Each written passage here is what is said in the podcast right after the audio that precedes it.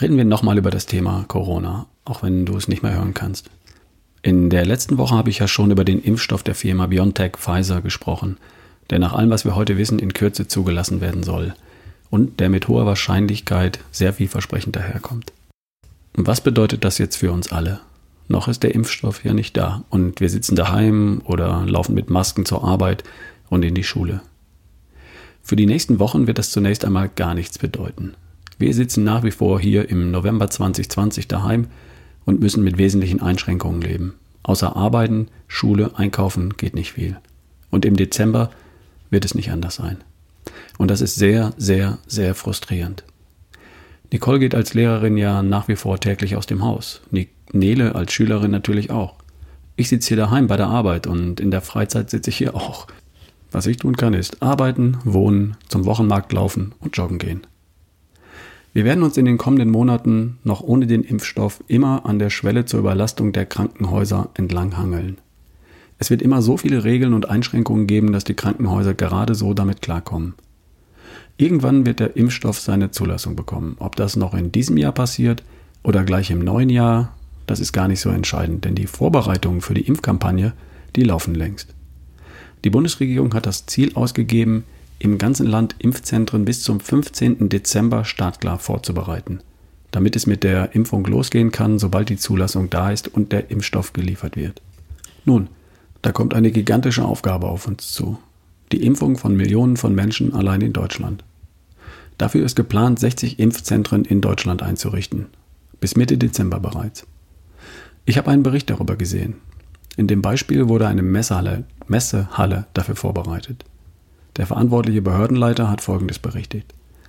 Diese Halle hier ist groß. Es gibt drumherum viele Parkplätze und der Ort ist für viele Menschen in der Gegend gut zu erreichen. Wir werden hier 14 Impfstraßen einrichten. Und wir gehen davon aus, dass wir hier, wenn nötig, in 10 bis 12 Stunden am Tag bis zu 5000 Impfungen täglich vornehmen können. Wenn ich das jetzt mal ausrechne, 5000 Impfungen verteilt auf 14 Impfstraßen über 10 Stunden am Tag dann bleiben pro Impfung etwa 90 Sekunden Zeit. Ich stelle mir vor, da steht man in einer Schlange mit Maske und Abstand natürlich.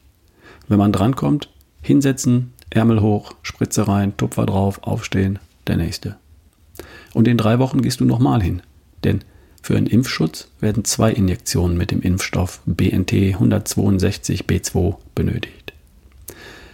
Es wird pro Impfplatz sicherlich ein kleines Team von Leuten geben, einer bereitet die Spritzen vor, einer bereitet die Stelle am Arm vor, desinfizieren und so weiter.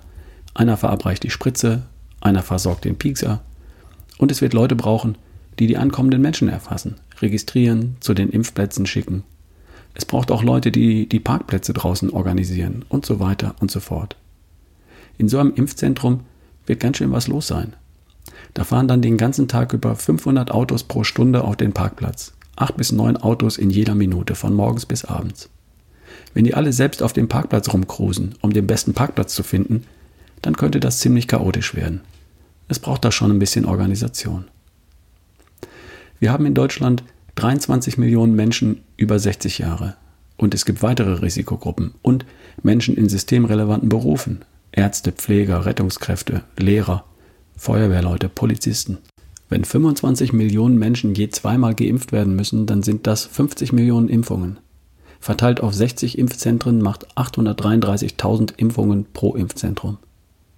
Wenn ein Impfzentrum 5000 Impfungen pro Tag schafft und das an fünf Tagen in der Woche, an 20 Tagen im Monat, dann dauert es mehr als acht Monate, bis alle Menschen über 60 und ein paar weitere Risikopatienten geimpft sind. Und du und ich, wir sind dann noch gar nicht dabei. Es wird also nicht so sein, dass du im Februar nach der Zulassung entscheidest, prima, ich lasse mich jetzt impfen, ich gehe zum Hausarzt und in fünf Minuten ist das erledigt. So wird es sicher nicht funktionieren. Denn die verfügbaren Impfdosen werden zunächst einmal für die Risikogruppen reserviert sein. Da kommst du bis zum Sommer vermutlich auch gar nicht an die Reihe, nur weil, die, weil du gern mal nach Malle fliegen möchtest in den Urlaub. Und dennoch ist das alles ein Lichtblick, denn Natürlich werden die Impfungen dafür sorgen, dass weniger Menschen schwere Verläufe bekommen und in den Krankenhäusern behandelt werden müssen. Ich stelle mir vor, dass man Menschen über 80 und Menschen mit Vorerkrankungen zuallererst impfen wird. Und das sind die mit den höchsten Risiken für schwere Krankheitsverläufe. Und für die wird es auch mobile Impfteams geben, die in die Altersheime, Pflegeheime und Krankenhäuser fahren und das dort machen. Und dann kommen die über 75-Jährigen, dann die über 70-Jährigen. Und mit jeder Altersgruppe, die geimpft ist, werden weniger Menschen in Krankenhäusern und Intensivstationen landen. Und dann kommt auch irgendwann der Frühling. Die Tage werden heller, wir werden wieder mehr Zeit draußen verbringen. Der Frühling wird die Wende einläuten und nach Ostern werden wir schon einen Schritt weiter sein. Und im Sommer 2021 wird sich das Leben mit etwas Glück vielleicht schon wieder einigermaßen normal anfühlen. Für die meisten von uns. Und das ist meine Hoffnung und ich denke, die ist nicht ganz unbegründet. Wie ich das Ganze finde, die Maßnahmen zur Eingrenzung der Pandemie und deren Folgen, die Impfkampagne, das spielt auch gar keine Rolle. Eine Sache ist klar, wir werden erst wieder ohne Einschränkungen leben können, wenn absolut sichergestellt ist, dass die medizinische Versorgung weiterhin gewährleistet wird. Und der Impfstoff wird definitiv dazu beitragen. Und völlig unabhängig davon können du und ich einiges tun. Wir können uns fit und immunstark machen dafür sorgen, dass wir uns nicht anstecken und dafür sorgen, dass uns eine Ansteckung nichts anhaben kann, weil wir ein kugelsicheres Immunsystem haben, das uns vor allem schützt, was da draußen rumfliegt. Nicht nur das Virus mit dem C. Alles, worüber ich hier im Podcast spreche, trägt dazu bei. Und darum, mach dir einen Better Day. Und dann noch einen und noch einen und noch einen und noch einen. Weißt du, wie du das hinbekommst?